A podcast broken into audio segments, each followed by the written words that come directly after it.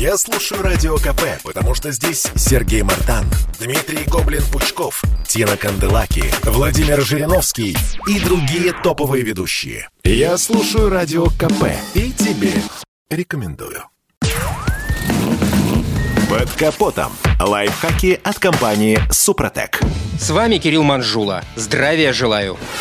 Не секрет, что управляемость автомобиля напрямую зависит от параметров колесных дисков и резины. При этом, если с плюсами и минусами продукции определенных брендов все более или менее понятно, то в вопросе о достоинствах и недостатках тех или иных типа размеров такой ясности нет. Например, какие плюсы и минусы есть у низкопрофильной резины? Попробуем разобраться. Для начала стоит уточнить, какие покрышки принято считать низкопрофильными. Возьмем для примера один из самых ходовых типоразмеров. 205 на 70 R16. Вторая цифра 70 — это отношение высоты профиля к ширине резины, измеряющееся в процентах. Если это значение ниже 60, шина считается низкопрофильной. Если выше 80 — высокопрофильной. Как известно, по скоростным характеристикам низкопрофильные шины дадут фору всем иным. Соответственно, такие шины обладают лучшими показателями по ускорению и динамике. Кроме того, благодаря низкому профилю автомобиль существенно меньше раскачивается на высоких скоростях и меньше кренится на виражах.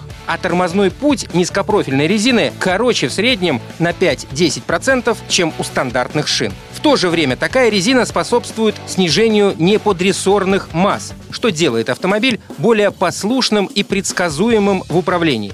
Отличительной особенностью низкопрофильных шин является жесткий каркас, долговечность и выносливость при эксплуатации в режиме агрессивной езды.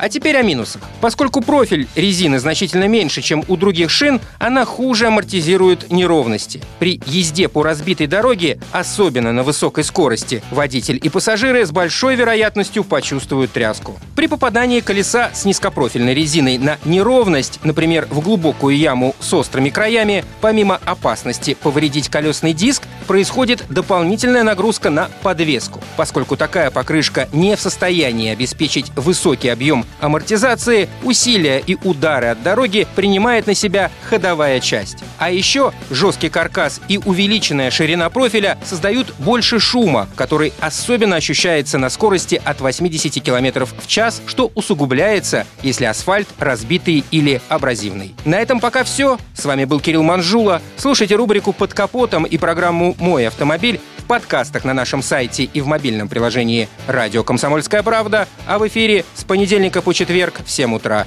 И помните, мы не истина в последней инстанции, но направление указываем верное. Спонсор программы ООО «НПТК Супротек». Под капотом. Лайфхаки от компании «Супротек».